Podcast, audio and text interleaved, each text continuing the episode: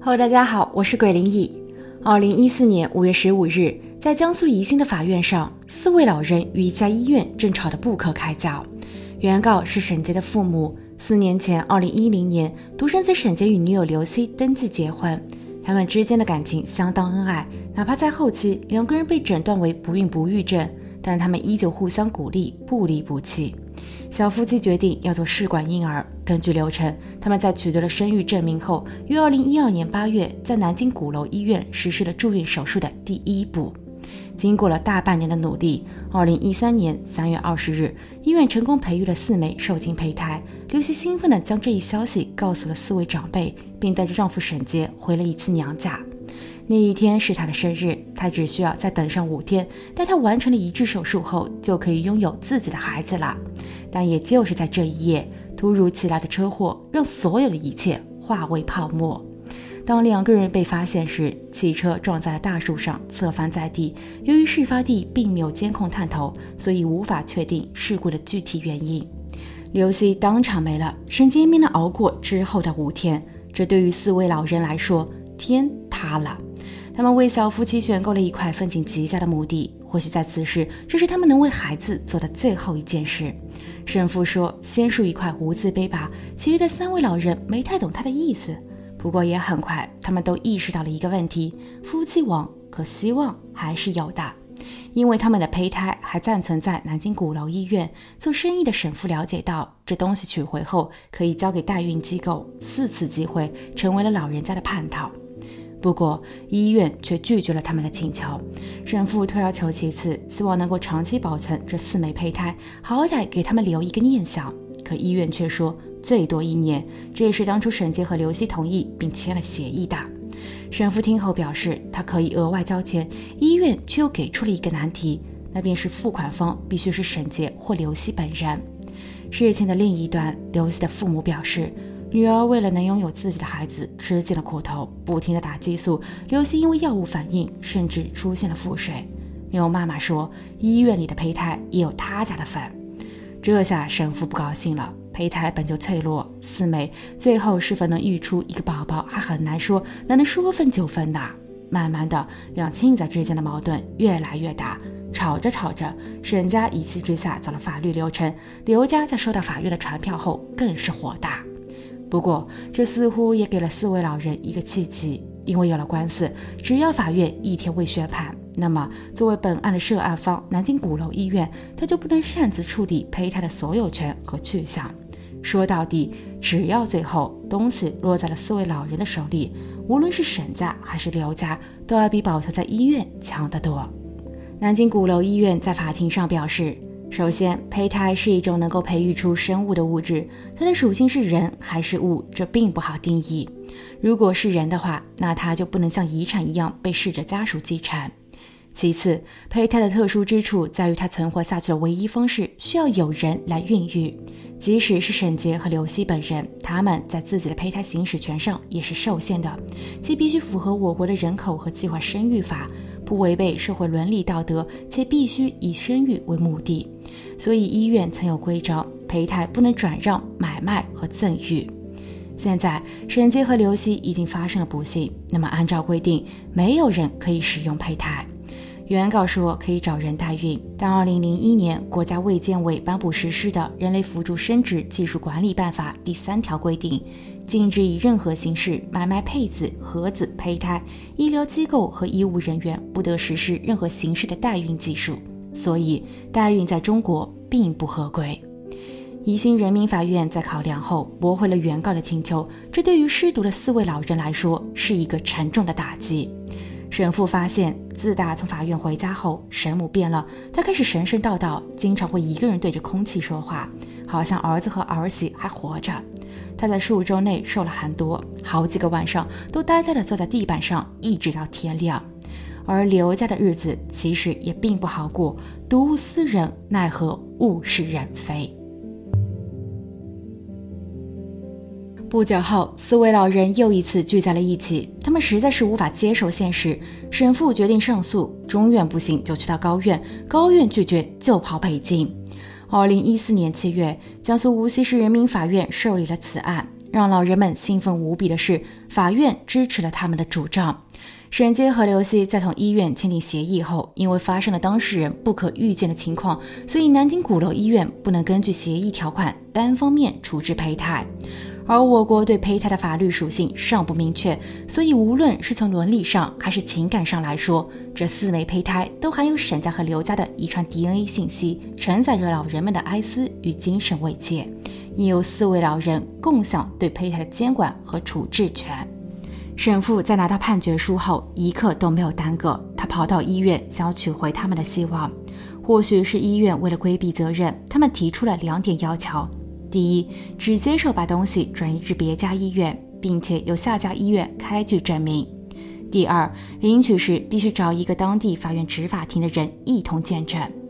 这第二点并不是难事，但第一点，其实在我国，代孕属于法律不禁止、政府不允许的状态。所以没有人愿意替他们接手。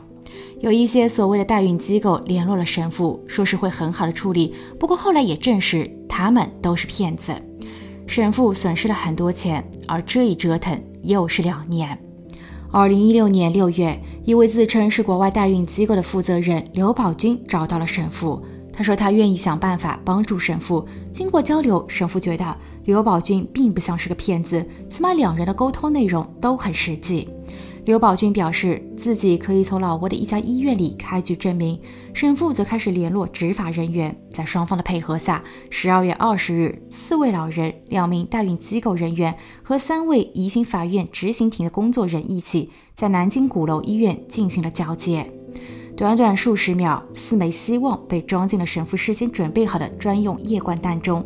刘宝军在查看了医院的文件后，告诉神父，他们的质量、分裂、冷冻情况都相对较好，代孕的成功几率应该会挺高的。最后，双方以三十万的价格谈妥了代孕协议。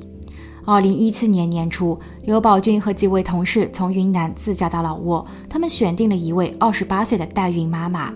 医生也挑选了最具潜能的两枚胚胎进行移植，很幸运有一枚成功着床。刘宝军拍摄了相关的体检报告发给老人，四位老人看后都很激动。沈父嘱咐刘宝军多买一点吃的给代孕妈妈，每一次在刘宝军往返两国时，沈家和刘家也都会让他捎上一些营养品。一般而言，国内委托的夫妇可以办理旅游签。等代孕妈妈生下宝宝后，代孕医院会开具出生证明，并进行亲子鉴定，由当地的中国领事馆为宝宝办理中国旅行证，然后他们可以一起回国再办理国籍。但由于沈杰和刘希已经离世，所以刘宝军在代孕妈妈快要生产前，将她先行安排到了广州的一家民营医院待产。二零一七年十二月九日，男宝出生。沈家刘家四位老人飞抵广州，他们终于见到了这位迟到了四年的孙子。沈母说：“孩子皱巴巴的，但很白净。”刘母表示：“他很像爸爸，可眼睛像极了妈妈刘希。”四位老人看着孩子，喜笑颜开，并在合计后给男宝取了个小名叫甜甜，寓意苦尽甘来。甜甜在出院后住进了沈家位于宜兴的三层楼独栋别墅中，代孕妈妈也已经口头承诺放弃对男宝的抚养权。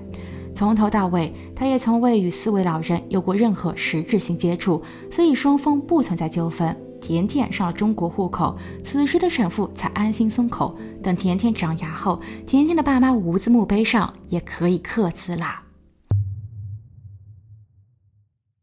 甜甜的故事有一个相对温馨的结局，当然也有网友替案件中所有人捏了把汗，因为代孕是一个敏感话题。相对于欧美代孕市场的高额报价，部分东南亚国家的代孕服务可谓是性价比极高。这种服务确实为很多人带去了希望，但也由于没有明确的法律条文，不但在整个过程中充满了不确定性，也导致了许多无法解决的次生问题。典型的案例发生在2008年。当时，印度政府允许国际代孕，而且承认委托代孕的家长可以直接作为宝宝出生后的合法父母。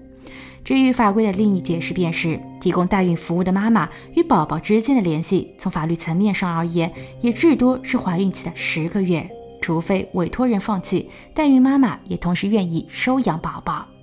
那一年，有一对日本夫妇签约了该项服务，印度的代孕妈妈也成功怀上了。但就在怀孕期间，委托夫妇离婚了。女方并不想要孩子，男方想要，可根据法律规定，离异后的单身人士是不可以收养孩子的。所以事情到了最后，代孕妈妈生下了宝宝，但宝宝的合法父母以及他的国籍都很难判定。代孕妈妈说，她没有条件养育宝宝，所以宝宝最终只能留在了印度的儿童福利机构。这对于宝宝来说，一出生就极其被动。二零一四年时，一位泰国代孕妈妈投诉说，她为一对澳洲夫妇生下了双胞胎，但其中的一个被诊断患有唐氏综合症。澳洲夫妇带走了健康的孩子，剩下的那个她也不知道该怎么办。在事情发生后，当地介入调查，生父或许是害怕事情闹大有损颜面，所以他表示自己后悔了，会立刻接回孩子。可问题又来了，在经过当地的调查后发现。该生父有一段很不光彩的历史，他曾被指控对幼龄人做出了不轨的举动，所以这也让本案陷入了非常尴尬的局面。BBC 曾经暗访和拍摄过一家在印度的代孕工厂，代孕妈妈被视为厂里的工人，他们每十个人住在一间宿舍里，每日三餐、睡眠时间和饮食都被严格的把控与监管。面对采访，他们都说这是自愿行为，但也有不少的妇女表示后悔，称这里的生活没有自由。而让他们更加忧心和不满的还有三件事情：第一，必须顺利生产，且宝宝是健康的，这才能拿到一笔可观的薪水。因为工厂与他们的合约中有标明，一旦发生流产、意外等情况，工厂就不会支付给他们任何的报酬。也就是说，万一有什么闪失，前面的所有付出全部白费。第二，工厂里存在人为故意捣乱的现象。某位代孕妈妈透露，工厂里的水很深。代孕机构通常会与委托人签订协议，其中也包括了缴款时间、方式以及万一遇到不可控的情况时，委托方的责任和义务。其中，代孕机构往往会要求客人在头三个月里支付较大比例的资金，理由是先期的移植手术风险很大。但客户并不知道，在代孕妈妈顺利怀上了三个月后，意外通常都会发生。莫名的流产，客户损失，孕妈伤身，拿钱的中间商却在偷笑。最后，即便代孕妈妈一切安好，也能生下一个健康的宝宝，可她与宝宝之间的感情纽带却很难割舍。即便从一开始，妈妈们就知道孩子并不属于他们，但十个月的共同生活还是将他们连在了一起。很多代孕妈妈在送走孩子后，或多或少都产生了抑郁。发生了这么多起案件后，二零一五年，印度、泰国、越南先后等地修改了法律，禁止商业跨国代孕业务。不过，由于市场和需求的旺盛，二零一六年，老挝、柬埔寨接过了这个接力棒，成为了亚太地区代孕行业的新城。而开篇的这个案例，也正是找的老挝妈妈。不过，二零一八年时，老挝的国际代孕也不合法了。回到中国，虽说代孕服务在国内并不合规，但也不乏有人冒险以身试法。山东卫视曾于二零一七年曝光了湖南潜江市的代孕村一案。这个村子原本十分贫穷，一些女人自愿把代孕作为工作。虽然说他们都知道这并不合规，但他们也都查过了。到目前为止，中国没有代孕妈妈被判刑的案例。相比之下，生一次娃有十五到二十五万不等的收入，生双胞胎或是多胞胎还能加价，这无疑是一个巨大的诱惑。有几个同村的妇女在完成任务后全家支付，剩下的那些便开始新养。很多犹豫不决的妇女，在经验人士或是自家男人的劝说下，也不再扭捏，他们一批带动一批，都干起了这行。甚至连四五十岁的妇女，只要身体过得去，医院体检显示还能再孕，也都纷纷加入了这场淘金游戏。这真的很疯狂。而有一回，村子里有一个三十岁的代孕妈妈，在生完第一个后，没有休养多久，便又接到了生意。但就在做胚胎移植的手术时，发生了不幸。村民对此的后续评论，竟是冷冰冰的一句：“赔了客人好多钱。”那么，当孕育生命成为了一种又长的商业化行为时，女人的处境和价值到底是升高了，还是更加的卑微了呢？接下去，我再来说一个比较特殊的案例。二零一五年八月，代孕妈妈在广州的一家医院产下了一对健康的双胞胎男婴。委托代孕来自于河南的中年夫妇，别提有多高兴了。他们为了此件事情折腾了三年。三年前，两个人前往广州的某家民营医院实验室，在支付了前期费用四万多元后，临床医生尹主任成功提取并培育了胚胎。徐医师作为胚胎的冷冻负责人，将其进行了妥善保管。然后，这对夫妻便开始寻觅代孕妈妈。可合适的人还没有找着，实验室的宁主任和徐医师却散了伙。而民营医院的负责人表示，这是医生暗箱操作的个人行为，因为上头有规章，所有正规的公立医院不能操作代孕一事，所以宁主任和徐医师便私下租借了实验室，打起了擦边球，单干此事。不久后，河南夫妇在得知许医师带着他当时保管的冷冻胚胎去到了惠州仁康医院工作后，一心只想要宝宝的两人只能前往惠州洽谈业务。看似一切又恢复到了正轨，而且夫妻二人也找着了代孕机构，相中的代孕妈妈徐医师则也联络好了执行医生。不过新医生技术有限，胚胎一直都没能在代孕妈妈这着床。眼看着培育出来的胚胎数在不断的减少，河南夫妇只能临时叫停。他们等了近两年，二零一四年年底，在得知徐医师更换了合作医生，已有了成功的案例后，河南夫妇再一次活跃了起来。代孕中介寻觅了另一位代孕妈妈，好在这一回的移植手术很成功，而且得到的是一对双胞胎。不过也没高兴几天，当他们准备做亲子鉴定并为孩子上户口时，检测的结果却让所有人傻了眼。双胞胎居然同这一对夫妻的 DNA 都不匹配。河南夫妻想要讨个说法，可代孕中介和徐医生却开始互相推诿。他们都号称试管合成环节、冷冻保存期间以及最后的移植手术时，都是反复确认后再进行操作的。河南夫妻怀疑是从广州到惠州的转移过程中出现了纰漏，可当下的局面是，即便当初这一对小夫妻与代孕中介宁主任和徐医师都签立了合约，但说穿了，请问代孕合法吗？要知道，所有非法行为下的签字只能算作是一张白纸，毫无法律效力。而这一对小夫妻前前后后已经花费了五十万人民币。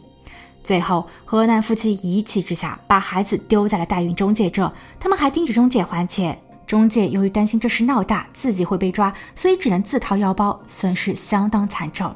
但问题依旧棘手，请问这对双胞胎该如何处理？而河南夫妇他们自己的胚胎又在哪里？行业乱象，因为缺失了法律的保障，在整一个环节中的每一个人都有可能成为下一个受害者。而我也为此查询了相关的法律条文。目前，有关于代孕行业的规章制度只出现在了2001年和2003年国建委颁发的管理办法中，并未纳入到任何法典或是人口与计划生育法。细读相关的规章，限制的主体为医疗机构、医务人员以及实施技术人员。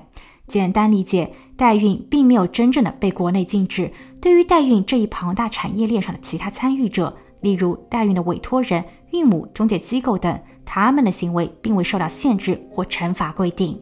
个人觉得，代孕确实有它存在的理由。正如我开篇所说的第一个案例，如果完全采取一刀切的方法，会让很多家庭失去希望。除此之外，分享两个我在网上看到的观点：一群人认为子宫是女性的私有财产，我有选择是否代孕的权利；另一群人则表示。代孕让女性成为了可议价的商品，这对于女性是极大的不尊重。对此，你有何看法呢？欢迎大家留言，我们下期见。